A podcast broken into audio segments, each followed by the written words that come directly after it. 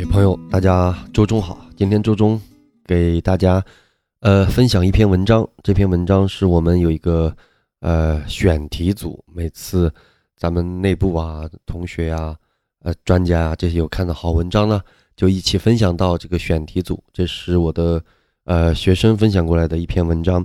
这篇文章呢，很像一篇贩卖焦虑的鸡汤文啊，但是出于对我学生他们转过来的文章的信任。呃，我还是去把这篇文章读了。读完之后呢，我觉得有一些值得参考的价值。呃，其中提的有一些点啊，我觉得呃大家听起来可能有点耳熟啊。我觉得这篇文章的质量还是不错的。这篇文章叫做《穷人跨越阶级有多难》啊，这是一篇老文章啊，在今年三月份发出来的。那它更早的一个版本可能是。呃，有一两年，不过我认为，呃，现在读一下还是可以的。呃，作者呢是九边，一二三四五六七八九大写的九的九啊，一边左边右边的边，九边这个公号其实也是比较有名的。我觉得可能有些朋友甚至读过这篇文章啊，不过啊没关系，咱们再一起来读一次。我认为其中有价值的部分，我也会说一下我自己的观点，好吧？那咱们来听一下这篇文章。那么这篇文章我也是。分享到了我自己的呃朋友的群里，呃，那么这篇文章叫做《穷人跨越阶级有多难》。原文是这样的啊：一最难突破的就是父母，父母是每个人的起点，也是绝大部分人的天花板。中国最近这一代人，大部分都比父母要混得强，是因为父母被耽搁了。再往后几代，大家就能看出我这句话的威力了。美国、英国、德国那边的成熟型的社会，这一点非常明显，那就是绝大部分的孩子没有办法去超过自己的父母。我经常看到一些父母自己一事无成，教育起孩子来却是头头是道，但是孩子却好像故意跟他们对着干，那就感到非常有意思。因为绝大部分的父母都没有意识到，孩子是在模仿你们啊，你是怎么做的，他就怎么做。当然了。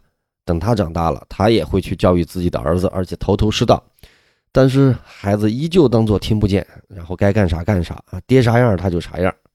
也就是说，排除低概率的基因变异的情况，孩子从父母那里继承了两套基因，一套叫做生理学上意义的基因，比如说你的孩子长得像你，跟你一样，有着一样的瞳孔的颜色和耳垂的形状，这叫做生理基因。另一套社会学意义上的基因，就是你孩子做事的方式也很像你，思考的方式也很像你。如果没有义务教育啊，你的孩子大概率就是你的翻版，这叫做社会基因。有了义务教育还好一点，毕竟呢，能跟着牛顿学一点基本的常识，跟着鲁迅学一点骂人的话。如果学的比较深，还可以知道什么叫薛定谔的猫咪，不再局限于所有知识都来源于家长。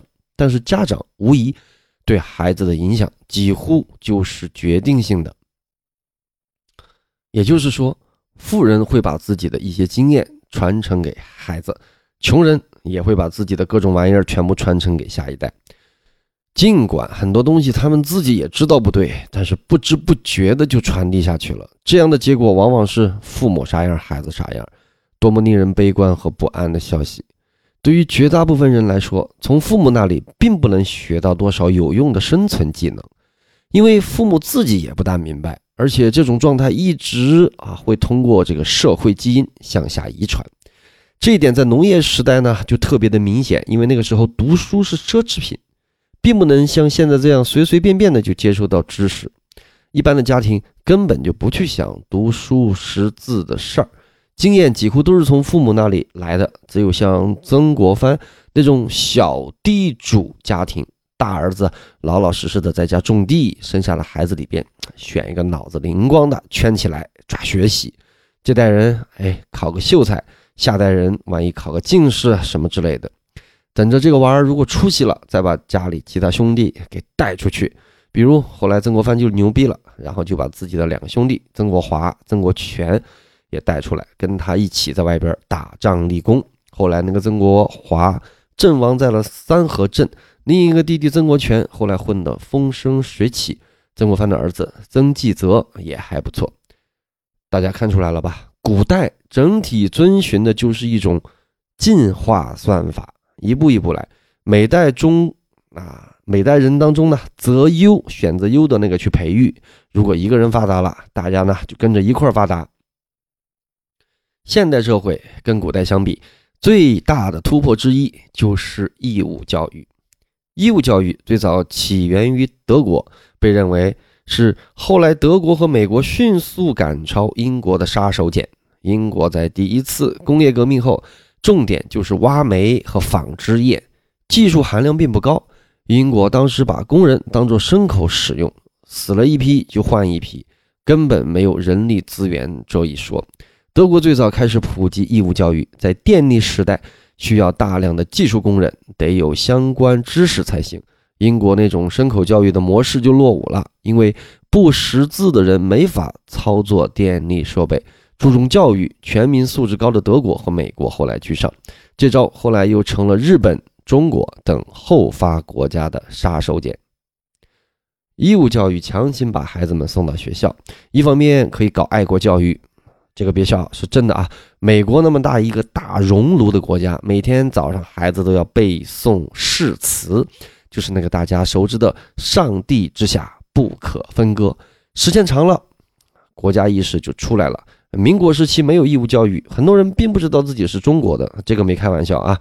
马杜公之前就讲过，中国人这个概念完全彻底的普及，其实也就不到七十年。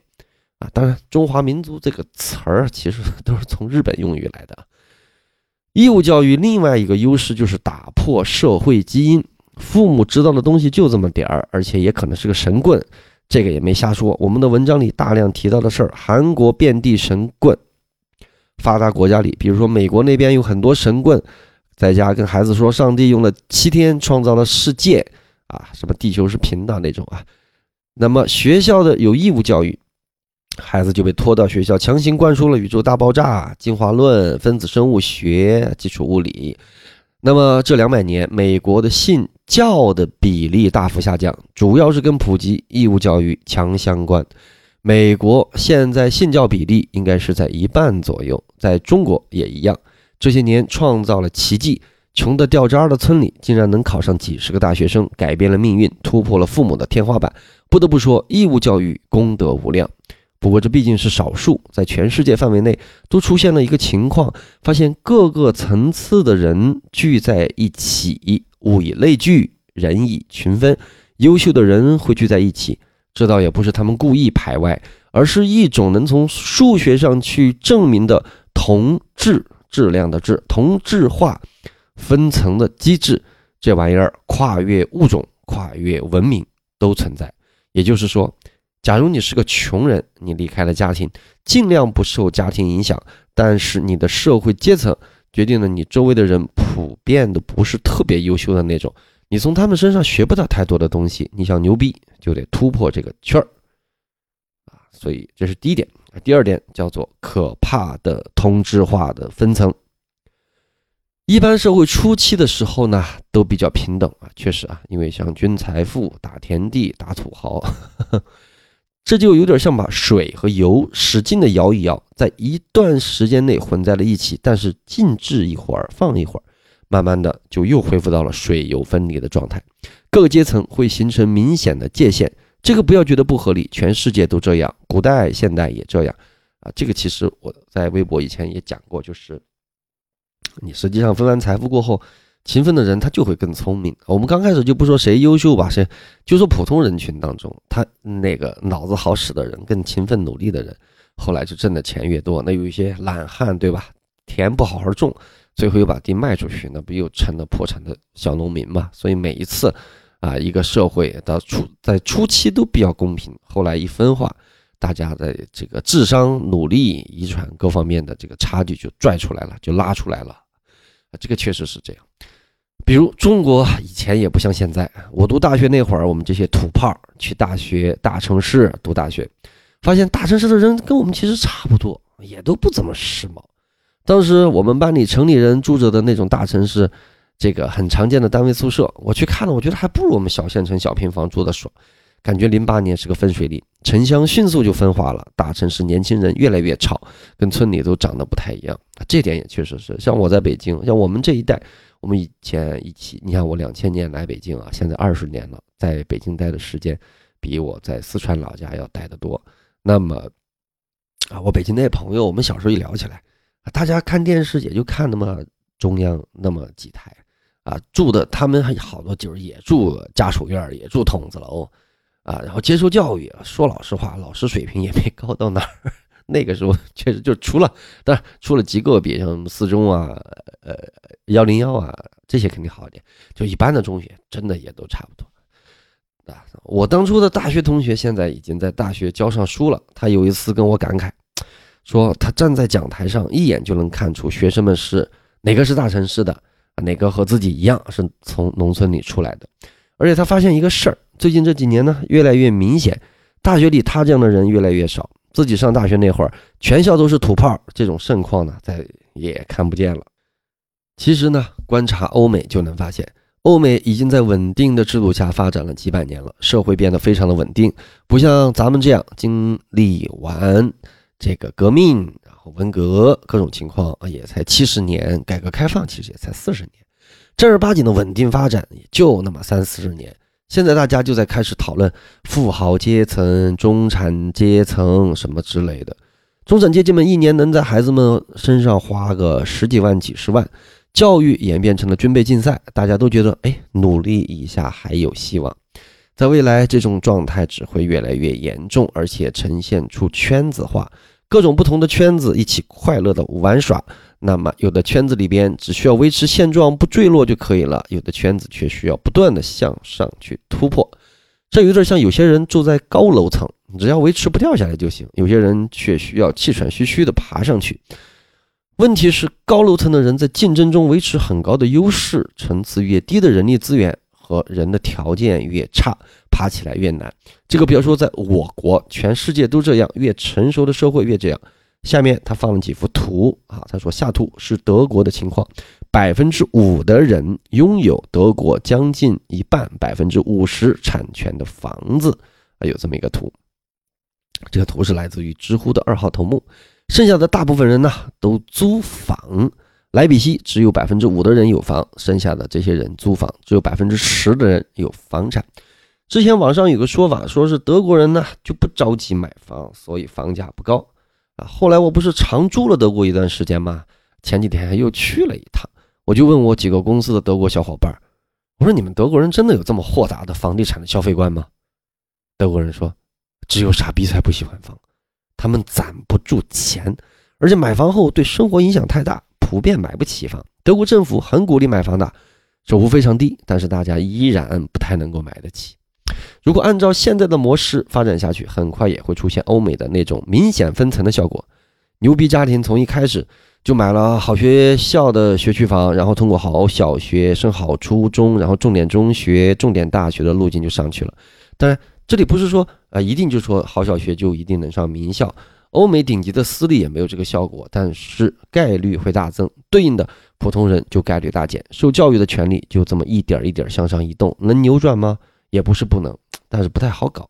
比如明清的时候，朝廷就发现了一个大问题：南方在科举考试中比北方厉害得多，原因很多，比如南方受战乱祸害比较少，很多知识分子的家族呢底子足。这些知识家族呢，往往藏书方面就上万册，甚至有藏书楼，历代都有人在朝廷做官，熟悉科举的套路，辅导下家里的孩子呢，自然就有所加分喽。更重要的是，从那个宋朝开始，南方经济开始超过北方，南方可以把更多的资源投入到培养小孩这个事业里面，啊，所以南方的这个孩子，无论是读书的比例、数量、质量，都是远超过北方。福建和浙江这两个省的书院的数量比其他省份加起来都要多，经济实力的优势会反馈到所有层面，当然包括了教育。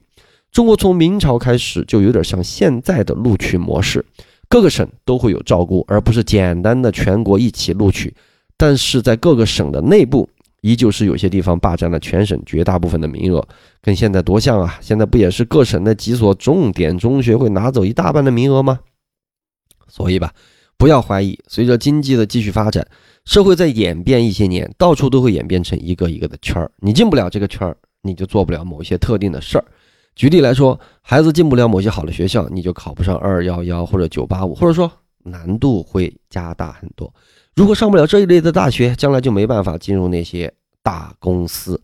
博主说这个并不是准备贩卖焦虑或者顺便卖什么东西，而是一种即将到来的现实，或者说现实已经来。第三部分叫做消费的枷锁，在那本著名的《穷爸爸和富爸爸》里有一句话对我打动特别深。穷人和富人都会买奢侈品，穷人往往用他们每个月的血汗钱攒着去购买那些本来应该用来投资或者留给他们子女的财富，啊，用这种钱去购买；富人则用他们所产生的资本去购买。穷人购买了奢侈品之后，确实让他们看上去富有了，但随即他们进入了债务的危机。每月的工资用来偿还债务，并且继续贷款，他们进入了恶性循环。啊，这种花呗，那种花呗，是吧？也就是说，普通人把自己工资花了，而一些有富人视野的人会把钱攒下来，买那种可能可以带来流水的东西。能带来流水的东西叫做资产，然后花资产带来的钱，因为这个收入算被动收入。而且，穷人消费和富人消费差距很大。之前德国的一个顶级的房地产商有个言论特别有意思，他说：“财富积累到一定的时候，钱是花不出去的。你买辆豪车，车升值了。”当然了，这是法拉利那种级别以上而还是限量版啊！你买个手表，手表升值了；你买金子，金子升值了。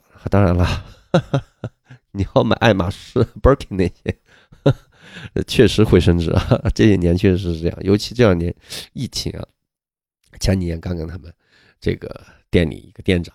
聊了，说现在哇，这两年嚣张的不得了啊，很嚣张啊。主要是很多国内的、国外的人也想回来，国外的有钱人也想回来，还有国内的消费把代购也给挤到那边去了。所以啊，这几年顶级的店可可牛多了，比前几年 要牛多了啊。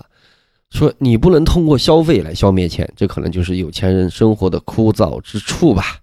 但这里有个问题，这类资产消费什么东西吧，说起来容易，但做起来难的要死。最基本的一点。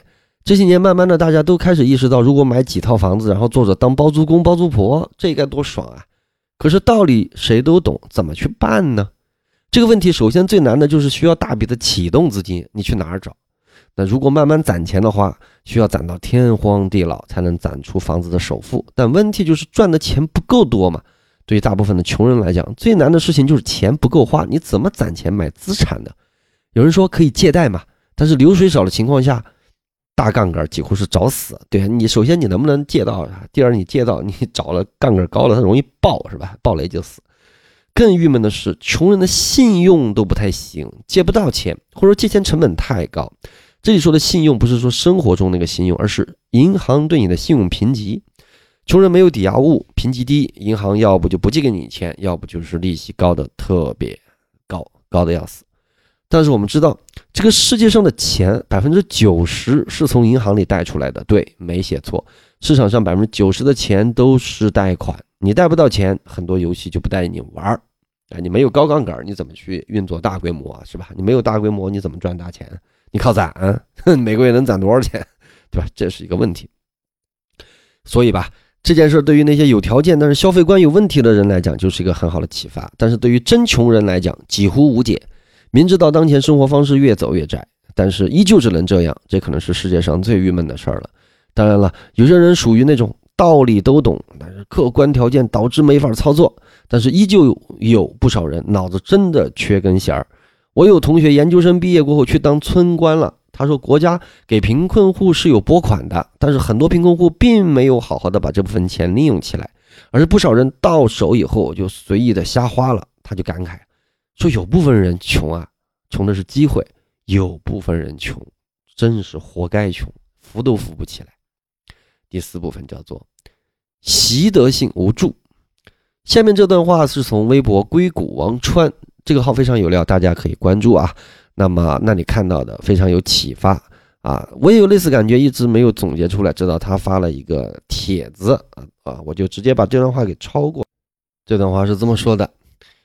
如果一个人长时间处于一种缺乏选择的状态，大脑的潜意识就会慢慢的认为做任何事儿都无法改变现状，改变自身命运，于是人就会进入到一种所谓的习得性无助的状态，变得更为消极。即使情况有改变、有机可乘的时候，也不去行动。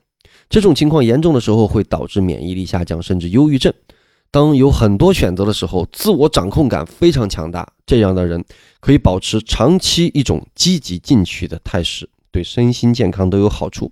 当然，选择过多的时候，又有第三个问题：决策需要耗费更多的精力，选择后犯错误的可能性增大，因为犯错造成的心理挫折感更强。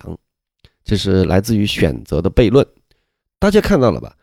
如果长期不做选择，大脑就会变得消极。很多人说感觉自己快要得抑郁症了，其实完全可以反思一下自己是不是平时几乎都没啥事儿需要自己去选择，完全是生活在逼着你往前走。这种状态下，时间长了确实会产生一种越来越强的消极状态，既不想改变，也不想去想改变这样的事儿。这是我这些年目睹。强人和穷人之间最大的区别，绝大部分正常人似乎对于生活有一种认命感，觉得就这样了吧，凑合过吧，又不是不能过。但是强人总有一种碰上问题就要去主动解决，解决了还要优化，优化了还要固化的习惯。这两种思维一开始可能效果不明显，但是持续十年非常可怕。说到这里，得记出我们这张很重要的图了。这个图我会放在微博上啊，音频我会贴出来，就是上面啊就是它的这个纵轴叫规模，横轴叫时间，突变线是在长期的这个平台的这么一个积累，最后到达一个暴涨。说老实话，我非常认同这个图。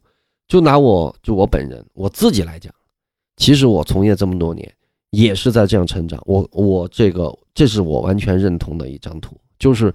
我跟学生们也老讲，就是你无数次的积累，就是生活，就这么说吧。我我其实挺鼓励我孩子玩玩玩游戏的，就是游戏机。为什么？我们小时候就玩游戏机，而且就是你要过关，你不断的碰见 BOSS、小 BOSS、大 BOSS，各种难题，哪个地方能得分，哪个地方能加血，哪个地方需要避开那个坑。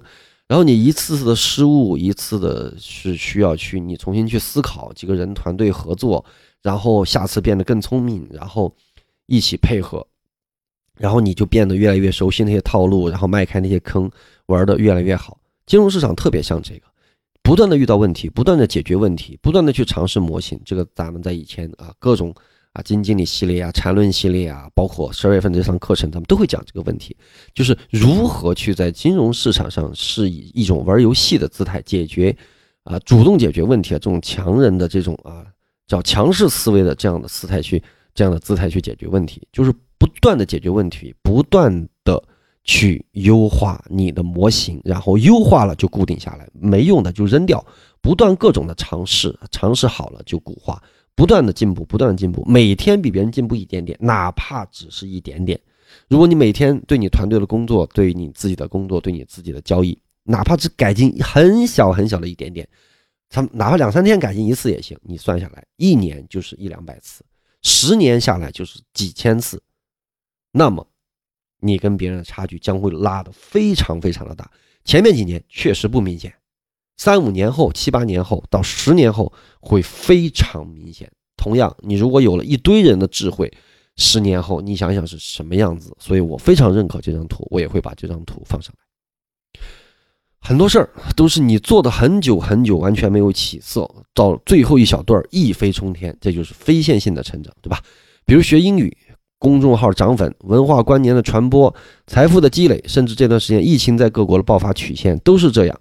一开始缓慢没进展，跟乌龟一样，突然间雄鹰展翅，一飞冲天。不过在那天出现之前，大部分人已经放弃了。绝大部分人就会在这前十年的积累期，尤其啊两三年放弃，三四年放弃，五六年放弃，七八年扛不住放弃，十年以上，最后开始，当你有收获的时候，你说：“哎呦，别人怎么有收获？”对吧？你自己。放弃在前面的这个线性积累的这个平台期，非线性的最后的大涨啊，主主升浪拉升的时候你就没赶上，确实是这样啊。所以啊，这期节目我也会要求我的所有学生强行听啊，必须听，这个得完成任务啊。我从来不是一个喜欢下达任务的人啊，我从来强调学习是有主观能动性的。我给你 KPI，咱们又不是公司，我考核你干嘛？那个东西强迫来的啊，是效率最差的。呃，主动自发自愿的是效率最好的。那么这但是这篇文章啊，我偶尔的一年半年会有那么一篇文章或者一次音频，我说学生必须听，必须得听，就这个必须得完成任务。那么这期节目就是这么一期任务啊。他说，当然了，越厉害的人可以做的事儿越多，越穷的人可以做的越可以做的事儿越少。我觉得有一句话话特别糙啊，但是话抽理端啊，说是说这个是吧？说能干的男人就是白天瞎他妈忙是吧？瞎呃贾斯汀比伯忙是吧？晚上就是呃也是吧？贾斯汀比伯瞎忙啊，大概就这意思。说这个说这个说这个没用的人呢，就是说白天没。什么？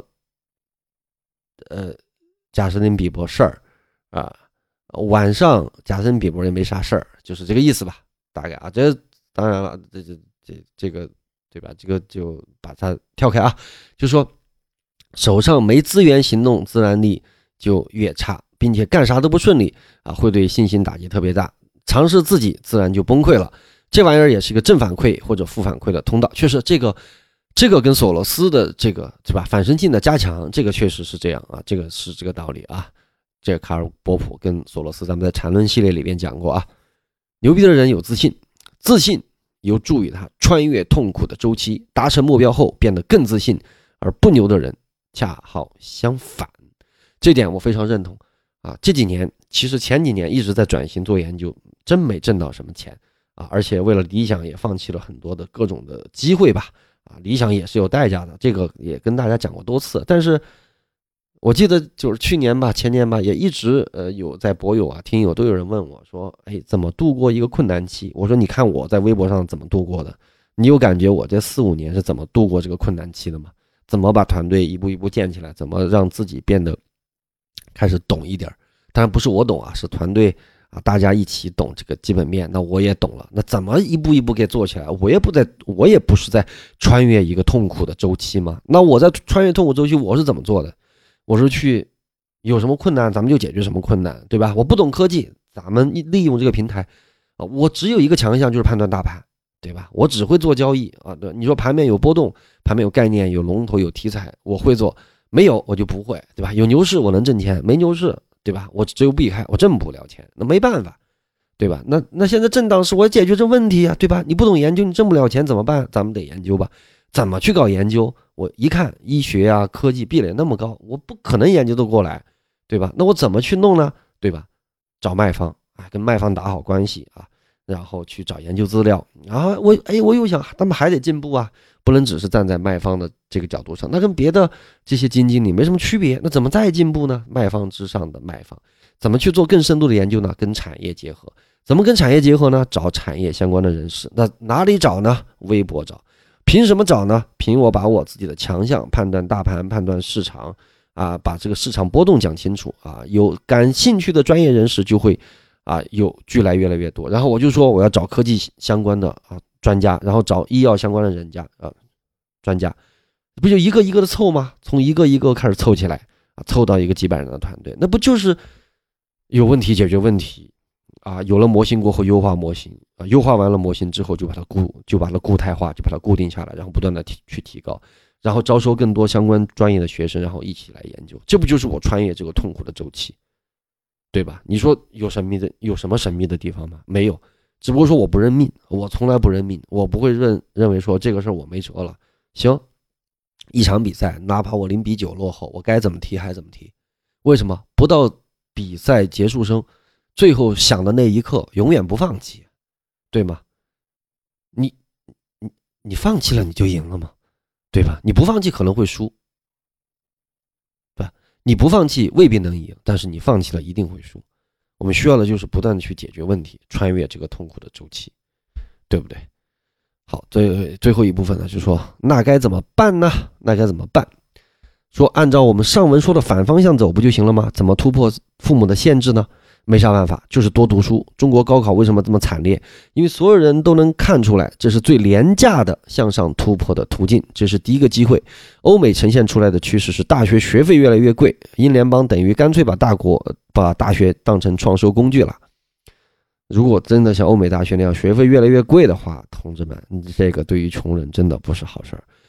第二，怎么突破这个同质化的分层呢？年轻的时候尽量去大城市，然后埋头苦干，越是小地方越板块固化。这个我也是鼓励年轻人，如果你有学历啊，各方面啊，或者没学历，最好在大城市先混混，混好了啊，能够留下来最好，留不下来回去也是一个降维打击啊。我有学生他就是这样啊，从美国回来非常优秀，但是呢，回到了一个二三线城市，我就不说是哪个城市了。那么最后现在你从二三线要再往北上广深。行去跳，稍微有点困难啊，因为我帮他交了一些简历，也找了一些朋友，然后对方都说了是，说他这几年回来的时候，要是先在北上广深就好了。你现在小城市，你这几年的这个工作经验，这个就确实没有那么好啊。所以年轻的时候尽量去大城市拼两年嘛，拼不了再回去嘛。你在大城市得到的锻炼，你的压力，包括眼界。肯定不会比小城市少啊，对不对？当然了，你要说你就想当个小城市公务员，你就喜欢那种生活，这个另当别论啊。或者你家里有主业，对吧？那当然。第四个就是，第三个就是怎么克服消费消费枷锁呢？勤俭持家呗。就算一辈子没攒下钱，也给下一代留个好习惯。一代不行，就用几代。东西方都一样，每一个豪门的崛起都需要好几代人，上一代做下一代的基础。怎么克服这个习得性的无助呢？选择那些。敢做，这也是对大家说的，也是对我自己说的。以后要去做这样的事儿，才能一直保持年。这其实也是啊，有些常常说的这种所谓的什么突破舒适圈，对不对？而且社会学当中有个结论，就是说社会中中下层的人收入往往不太依赖运气，这类人的收入都是确定的，比如固定工资，越往上运气比例越大。比如某思聪啊，运气比例占了百分之九十九以上，这个叫一命二运，对吧？一命二运三积德。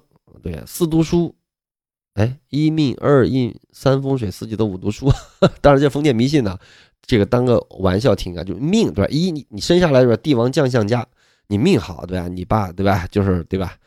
是吧？这个对吧？思聪他爸，但是思聪他爸日子也不好过对吧？运，哎，你没有这个命，你运气好，买彩票中了是吧？这个叫一命二运。三风水，风水这个就不说了。四积德，这这个也不说了。总上记得五读书，对。所以啊，运气比例占的很高，像四冲啊，越有钱的人，往往收入中的运气比例比较高。但是我不这么认为啊，我认为，说老实话，这个越有钱，呃，越有钱越好赚钱。话分两头说。越有钱，你得找对路径；你越有脑子，确实越有钱越好赚钱。比如很简单，你要说你懂项目，我们无论拿一级还是二级啊，你知道有好公司，你知道有你知道有好项目，那决定你赚多少的到底是什么呢？如果在对公司认知同样的情况下，决定你赚多少的到底是什么呢？很简单，仓位嘛，本金嘛，杠杆嘛，对吗？你买一个亿，你买一千万，买几百万，你的收入肯定买几十万，跟买几万块钱。你看逻辑看的特别对，你股票也涨了，你投的一级项目它也套现了，你本金少啊，对吧？一级更有这个问题，你投一个项目需要一百万或者几百万，对吧？你看上项目，你没这本金，没你没几百万，你怎么投啊？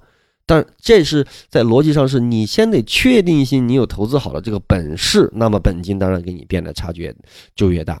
那如果你没有投资的本事，那好多家里从家里继承的什么祖产啊、收租也好，家里开工厂攒下钱，瞎他妈投，越投越赔钱啊！我我我也有一一些朋友啊，认识的不认识，熟的不熟，都有这种，有很多项目也很坑爹的，非常坑爹。那你说这是钱的事儿吗？对吧？他比一般人有钱，但是你项目老投错。你怎么办呀？所以这也有能力问题，所以你也不能一味说有钱人就是好赚钱，没别的，他就是有钱他就好赚钱，你不能那么说。那被 P to P 收割起来，被各种收割起来，而且我告诉你，越是有钱人忽悠你的人越多，老有人在你旁边说，哎，这个特好，这个您投一个。你一个人懂不了那么多行业，你必须得投自己非常专业的，或者把东西把钱交给非常专业的人去做专业的事儿。对吧？你生病的时候，你为什么要去交给医生呢？专业，对不对？你发型不好的时候，你为什么要交给造型师呢？专业，是吧？你想去吃好吃的时候，你为什么要找米其林餐厅？你要去找顶级的厨师呢？专业，是吧？你想炒股赚大钱的时候，你有那么多的本金，你为什么自己炒呢？哎，奇怪吧？是不是很奇怪？奇怪吧？所以很搞笑啊，这是个很搞笑的事儿，对吧？所以有钱人也一样啊，明白了吗？啊，所以就说。是这样啊，那这篇文章啊，基本上就是这样的了。那么剩下的呃，就还有那么一小段话吧。我觉得大家就自己去看这篇文章，也可以去看一下啊。我就说一些我自己的一些这样的一些想法吧。那这篇文章讲到这里呢，我谈谈，就是说啊，刚刚也在中间谈了谈自己想法，我再稍微说几句。就这篇文章，它是讲了几个重点，对吧？第一就是说啊，最难突破的是父母。那实际上你想。我们的这个爷爷和祖爷啊，就是呃，往上的就是呃一辈、二辈、三辈、三辈，他们那也是最困难的，也是就是说，从一八四零年过后，那波人特别的困难，就是这个清朝末年、民国时期北伐，这个军阀混战那段时间，然后又是紧接着啊，又是这个动乱，然后就是又是这个。然后就是抗日啊，抗日完了，然后咱们搞建设没搞几年，又文革，这几代人说老实话都挺惨的啊。我以前讲过这个问题，就是我们常常会对我们的这个老人不是很尊重啊，比如我不是行为上不尊重，是从内心里说老实话没有很尊重，就是你老觉得说他也没啥文化，也没啥见地，对吧？当然就是你说民国那波知识分子有没有？有老教授什么之类。什么大教授啊，那些啊，这种家庭有没有？有少，绝大部分普通人的家里，说老实话，自己的爷爷奶奶再往上的，就是叫我们四川那边叫什么叫什么，就是祖爷啊，就是那个他们那辈啊，确实不容易。但你说真的，就是人脑子比你差吗？不是，环境是绝大部分的原因，这是历史的原因，这是社会的原因。啊，咱们这代人也许对吧？你一直学习努力，你到以后你能做一个智慧的老人，对吧？当然啊，你知识迭代也不一定 能够让年轻人跟得上，但是至少我认为就是会比前几代人好。但并不是因为你自己的能力比他们强，而是环境不一样。要把你换在军阀割据，对吧？三五年就来搞一次什么饥荒啊，是吧？又是文革，又是战乱啊，又是自己折腾自己的那种年代，你也未必能混得比祖辈好到哪儿，对吧？咱们都是一样。对吧？都是这个情况，所以它这是一点。现在你说在分层，确实，第二个它就可怕的这个同质化的这个分层，就是说啊，在这个差距逐渐拉出来之后，我现在感受说老实话有点明显。大家知道我从来不，我从来不贩卖焦虑啊。为什么？你贩卖焦虑有用吗？你可能能收获别人的点赞，收获一个阅读量，但是你对别人的生活增添不了帮助，对吧？你还给人就是说。啊，在短在短暂的获得了这个共识之余，给人增加了很多的压力，让别人变得不开心。那为什么要贩卖焦虑呢？咱们要解决问题啊，别的问题咱们解决不了。我只说我能做的事情，就是咱们一直啊，无论微博也好，或者音频也好，你比如在投资这一块，我就觉得说，咱们把所有人的力量攒起来，一起大家去共同的能够变得更好。通过各种的交流，你要说这个，你比如说说现在这个教育啊，我自己就很有感受。你比如说。我闺女对吧？他们比如说她要跳舞，我们觉得哎，跳舞就跟男生要去运动，参加团队啊，足球、篮球啊、排球什么也好啊，这种也好啊，体育啊，团队是锻炼一个人最好的一个精神气质啊，这种团队协作的这么一种东西。我我觉得尤其男生啊，这个一定要去参加这种集体的活动。那女生，我认为啊，应该哎，自尊自爱，美美的有气质。那么。舞蹈对于整个的形体啊、精神气质啊这种状态啊，都有很好的塑造。那你比如说，你报一个舞蹈课，对吧？那你这个城市里的教育条件，当然现在很多三四五六线城市也还不错啊。但是你的老师是不是，比如说，哎，中央呃舞蹈学院是吧？北京舞舞蹈学院出来的了，这个可能就有差别，对吧？你报一个是吧？你报一个每一节课四五百的班，跟一个两三百的班，可能会有一定的区别。那你孩子想学个哎架子鼓，你学对吧？你学个英语，哎，我去对比了。你比如说各种什么什么瑞斯、什么这斯那斯啊，什么学科呀，什么之类的英语，每个教育机构我都去看了，对吧？因为大家都知道我的英语也没有很好，对吧？高中学完，对吧？过后几乎就没有什么太大进步了。那么，对吧？平时出国也出的少，也不爱出国，英语确实不好。那给孩子对吧？我每次这口音出来都被孩子嘲笑。孩子说：“您您您那说的是什么？我说没办法呀，爸爸小时候在县城里啊，这老师已经是吧，川师毕业就已经很厉害了，是吧？但是他也没出过国，是吧？他就是对吧？How do you do？是吧？Nice to meet you，对吧？你看就就发这个，那我们出来可不也就是这个音吗？对吧？那你现在你学这个英语啊，你从三岁开始，两三岁开始，天天就跟外籍教师在这里聊，有科学的方法论。那各个教育机构我就弄了一圈，那确实像类似于音符那些人，确实在游戏当中上学。那孩子每次说去音符的时候，他没觉得是个负担。为什么？老师又和蔼可亲，又带着一块做游戏，看完动画片儿，啊，捎带手了就把英语他就给你教了。对吧？你就是一个降维打击。那你学，你从三四岁开始学音符，每年花好几万块钱，对吗？然后你现在到了小学三四年级，你再来呃学这个呃咱们这个这个就是这个普通义务教育的这个英语，您相当于都学到初中的一二年级了，你来做这个三四年的英语的题，你可不就考满分吗？或者你至少是在九十七八以上嘛？就因为粗心错一两个失误嘛，对吧？这里你像何振宇同学。这个就是养小孩的都知道啊，比如北京市每这个三年级啊，三年级是一个大考，三年级是全就是教委啊跟北京市要统计整个各个学校的教育质量情况，也会根据这个三年级的这个大考的平均分来给各个学校去评级，还有老师的这个 KPI 考核吧，他们老师都特别谨慎，从二年级开始就在说那事，结果呢，这今年巧了，这疫情给耽误了。这三年级下半期，我们不是在海南嘛？大家都是在家学习啊。四年级就前不久，上上周吧，刚刚考完。他是三科嘛，他是语文考了九十四，数学是一百，英语也是一百啊。七十分的书面加三十分的口语啊，就是考了一百，两个一百，一个九十四，平均九十八分，在全班全年级应该是排得上，应该排前面。那你说这个玩意儿，你说真的天赋过人吗？真不是。数学老粗心老犯错，对吧？他妈妈就天天辅导，我们都天天辅导。说老实话，我们家管的算比较严格的，但肯定不是最严的啊。咱们也刷黄冈的卷子，说老实话也没辙，也刷黄冈卷子，黄冈卷子刷了好几套，对吧？那在三亚，比如说每天上午起来就是两三个小时的题，中午再做那么一两个小时，下午去游泳，晚上玩。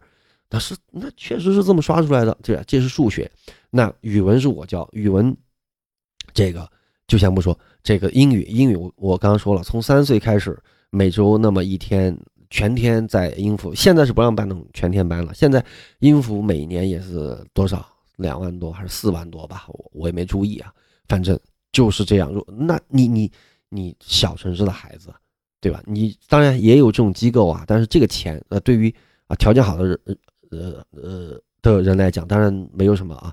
但是对于一般家庭人来讲，说老实话，我们比如说每年花在孩子身上的教育的费用，至少是十几万。那在平时什么玩具啊，什么现在什么去个儿童城，一个儿童城里边买个门票一百多、两百多、三百多，单次啊就几个小时，一年下来在孩子身上确实花几十万啊，这个是很正常的啊，这个是很正常的啊，所以。我记得在我们这次去版纳的时候，有个小事还没讲，在那个飞机上，那个我们因为在从大兴飞的嘛，因为飞版纳只有联航，我从大兴机场飞，飞完以后呢，上去那个联航嘛，他吧，他又没有餐点是吧？他为了节约成本，他还卖飞机模型，飞机模型啊，什么按就按照某某模型做，可能淘宝可能就卖那么一百多，那上面就卖个什么三四百，卖个什么四五百。坐我旁边也是我们一对朋友啊，他们家富二代啊，当然。自己也很能干啊，然后呢，就是他孩子两个孩子，那个儿子就特别喜欢航模，上面那个空姐在第一排正那讲了，说那个航模现在全飞机就只有一架啊，啊这个什么什么多少三百五还是四百五吧，就说谁要，儿子啪举手我要，对，就要，然后我逗他，我就我对都当时是他妈妈坐我旁边，他妈他妈妈坐左手边啊，他。他爸爸坐右手边，孩子也坐左手边。我看他们俩举手，然后我就乐。我说：“哎，我说我以前我真不知道啊，这个飞机上卖航模啊，这种啊，就是明明比淘宝要高两三倍。”我说：“我老想，我说这都是哪个人给买的呀？”我说：“我知道了，是原来就是你们这种买的。”然后他妈特逗，他妈跟我说：“嘉哥，你是不是想说你以前都不知道这种航模是哪个傻逼买的，就是我们这种傻逼，给我乐的。但是，我就说啊，就说你说孩子天分，说老实话，就是大家智商都没高到哪儿。你说大家有多少人都特别特别努力，对吧？人群当中都有一个正态分布，特别努力、特别聪明的人，就那么百分之一二、千分之几，绝大部分人大家智商、情商都差不多。那这种情况下，确实更好的教育，呃，更好的条件，它能够让你的孩子能够更省劲儿。这个它确实是这样，我这我自己感觉很明显。那就说，我说这个的意思就是说，咱们花在这个教育上的跟教育成本上面的这个时间，确实是在不断的增加。那穷人们的逆袭确实比较难。我再说一个东西，就是大家得想投资这个事情，包括我们孩子未来。说老实话，我对我的孩子的前途，说老实话，我不担心。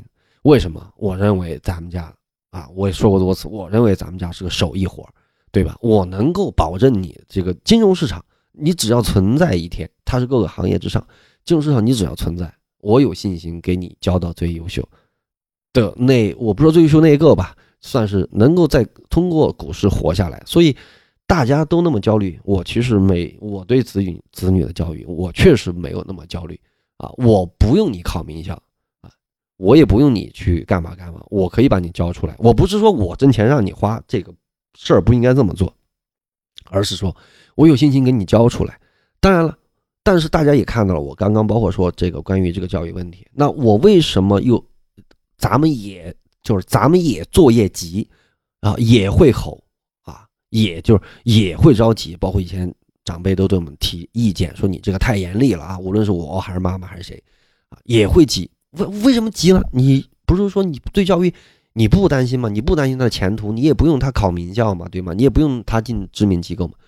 我希望他能够，呃，去发现和挖掘他身上的潜能。我认为你可以做到。对吧？你是可以做到的。我不是说为了某个目标，让你一定要考到第一，或者你一定要考到一个什么什么样的学校才去逼你。我不是为了结果，对吧？他们老师前几天在那个群里发了一个，说是他们班主任老师转发的，说啊，呃，就是呃一张图片嘛，说妈妈逼你，呃，妈妈逼你考清北啊，考清华北大呀。这个不是说让你如何说，是希望让你。呃，以后再去餐厅的时候，不用去看菜单的价钱；以后再去替自己去买东西花钱的时候，不用那么在意价格，什么什么这些东西。哇，小学呀，三四年级啊，老师就给孩子发这种东西啊，就给大家灌输一定要考名校。我认为人的教育应该是挖掘更好的自己，去探索更多的未知的未来跟生命未知的乐趣啊！一定要保留对孩子的学习的兴趣。我对他的教育也很严格，但不是为了最终的目的。但我想说的就是说，咱们今天分享这篇文章，我认为打破这个所谓同质化这个圈子，从我们自己身边做起。我认为啊，一切就是为了解决啊，我在我之前讲过，能够用自己的能量去帮助别人，能够啊自己多出那么一点点能量啊，去帮助到别人啊，从而同时结交很多的好朋友，大家一起来努力把事情变得更好，让别人来帮助我，他们。一起共同成长。你比如说产业投研也好，或者咱们这个微博的朋友圈也好，咱不是常常在常常在交流吗？啊，有些时候像我们产业投研里边啊，有很多朋友问一些医学方面的问题啊，我确实我也不是专家啊，我们也不能给出医疗的建议。包括我老麻烦我们的各位的大夫，在这里再次真的感谢有些微博的博友，他真的是没办法，比如他小地方，或者他对这个病完全没有。基础，他不是说想要得到治疗意见，对吧？你怎么可能通过一个微博的问询去得到一个治疗意见呢？这不可能的。但是他会问说：“哎，何老师，您看看能不能麻烦问一下医学组的老师，这种病的情况大致是个什么情况？全国治这个病什么医院相对来讲最好？”那我就会把这样的问题，我可以去问我们医学组的老师。那医学组老师人都特别好，每次都给非常积极的回答。就是人家没有给治疗意见，人家只是说这个医院对症的按照公开的排名，全国哪些医院比较好。如果你有条件，其实现在路费或者预排号，你可以提前公众号去挂号啊，是吧？跨省医疗啊，什么医保这些都是现在国家真的进步很快。那么在这样情况下，对于你来讲一件很难的事情，对于医学组的专家就是那么一两句话的事儿。这个我在产业投研的那个第一期也跟大家讲过这种类似的例子，后来陆陆续续都有好多。我想说的是，你要说什么圈层，什么什么圈层，这不就是一个圈子吗？我们的圈子难道就只是交流投资吗？难道没有交流生活吗？我们是希望可以，我未来是想把我们的这个微博这边也好，还是咱们这个喜马的听友也好，或者说像咱们产业投研啊这些课程，这些朋友们，我是真的是想把它打造成一个圈子，但这个圈子绝对不是封闭的。绝对不是说，哎，就我们这帮人玩啊，咱们就把别人排斥在外，咱们不要别人来，咱们就玩咱们自己的。不是，我希望它是一个开放的一个圈子，但这个圈子一定是要有一个共同的文化，就是帮助和分享。就你自己不用损失什么，没有让你拿出多少钱来，没有让你说别人就搏死亡命的去花很多精力，不用，只是需要把你所擅长的东西。所知道的东西，敲那么几个字儿，说那么一段话，给需要帮助的人。就像刚刚说的，那些啊家人生了病，生了一些看不懂的病，他不知道上怎么治，上哪里治。但对于大夫来讲，哎，这个病我知道，是吧？哪个医院去治，或者有哪个大夫在圈里比较好，你去找他。他不一定认识，他也不一定能给你介绍，但是他就知道这个信息，就是跨界，就是去对接这个信息。扫除这个信息的壁垒，在海量的信息世界里边，那每个人都有擅长，有可能你是一个做红薯的，对吧？你比方我是一个杀猪的，对吧？我我对吧？我是一个做我是一个做蘑菇酱的，对吧？我是一个我是一个搞设计的，我是一个做 IT 的，我是一个搞小程序的，我是一个地方上的公务员，对吧？我觉得我家里是一个做小生意的，是一个卖秋裤的，对吧？就是。每个人把自己擅长的那一部分，能够把这一部分长板拿出来，能够帮助到别人，咱们形成一个圈子，帮助到别人实实在在的生活，帮助一些小事儿，没什么复杂的，也不用你付出过高的成本。但是你为什么说这个圈子可以这么做呢？就是因为你相信这个圈子的价值观，你相信这个圈子人是认真的，是真诚的，是愿意别人好的，愿意到。全国各地去交朋友，我希望我们这个产业投研的圈，或者说咱们微博这边，我们是一个在不断迭代、不断升级的圈子。它作用绝不仅仅是真的只只做一个产业上的分析，做一个投研，帮大家节约生活成本。生活成本有很多种，我希望大家能够好好的利用咱们这个内部的这么一个环境，把一群志同道合的人，把一群三观相符合的人，一群认可。这样的方式来打破今天我们所讲的这种同质化的这种啊，去规避这种习得性无助的这种，去突破舒适圈的这种扩大圈层，这不仅仅是我们这一代人的圈层。说老实话，我很早之前就说过，我做这个东西，包括音频，包括微博，我就奔着几代人做的啊。真语如语系列，我为什么会这么去啊，去命名字，去这么去培养他们？我希望我给他们。打造一笔财富，有这么多的咱们微博上这么数十万的，虽然也没有很多啊，但是我认为咱们是非常优质的这么一个群体，这么一个圈层，这不就是一个圈层吗？这些十几万的叔叔阿姨、哥哥姐姐，对吧？爷爷奶奶们，对吧？那不就是我的孩子们以后你的伙伴、你的老师、你的长辈能够帮助你的人吗？你能够帮助别人多少，尽你的力，这个得看你的造化跟你天分，对吧？但是你有这种真诚的态度。啊，去跟这个圈层待在一起，啊，这些圈层，这些人可以有更大的社会的这种能量。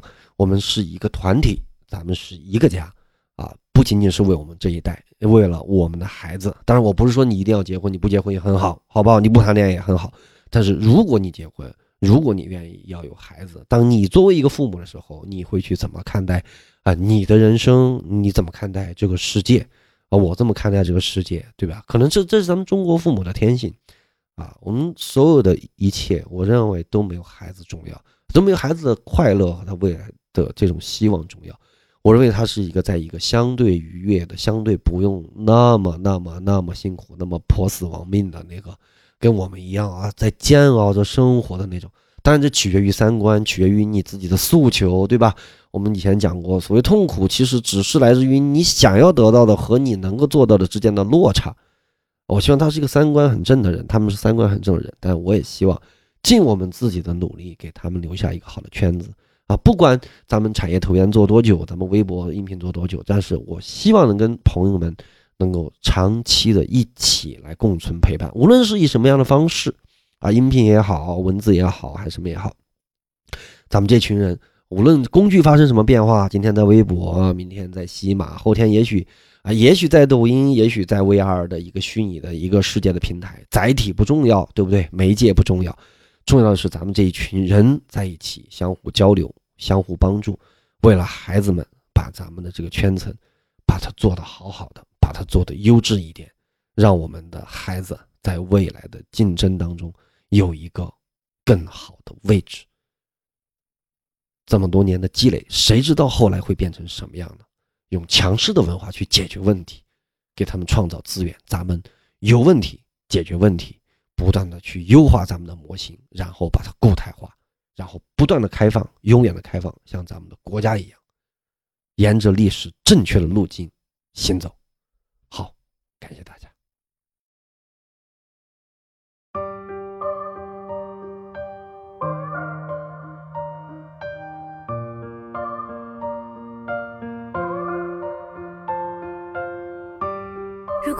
梦中转眼。直面这残忍的世界，风拨动了谁的心弦，留恋却来不及告别。如果结局今生惨烈，无惧在逆风中破茧。就算那羽翼被撕裂，重回到十九层深渊。牵你手，往前走，黑夜白昼不停伤，会心痛，依然奋勇去战斗，才叫英雄。抬头，乱一战不休，回首，你在我左右，击溃命运的诅咒，让故事不朽，武魂在放肆狂游，守护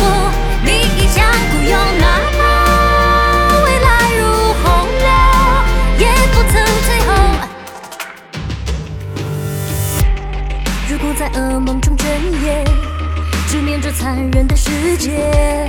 风拨动了谁的心弦，留恋却来不及告别。如果结局仅剩惨烈，无惧在逆风中破茧。就算那羽翼被撕裂，重回到十九层深渊。牵你手，往前走，黑夜白昼不停留。辗转时空会挫伤，会心痛，依然奋勇去战斗，才叫英雄。抬头，乱一战不休，回首，你在我左右，击溃命运的诅咒，让故事不朽，武魂在放肆狂涌，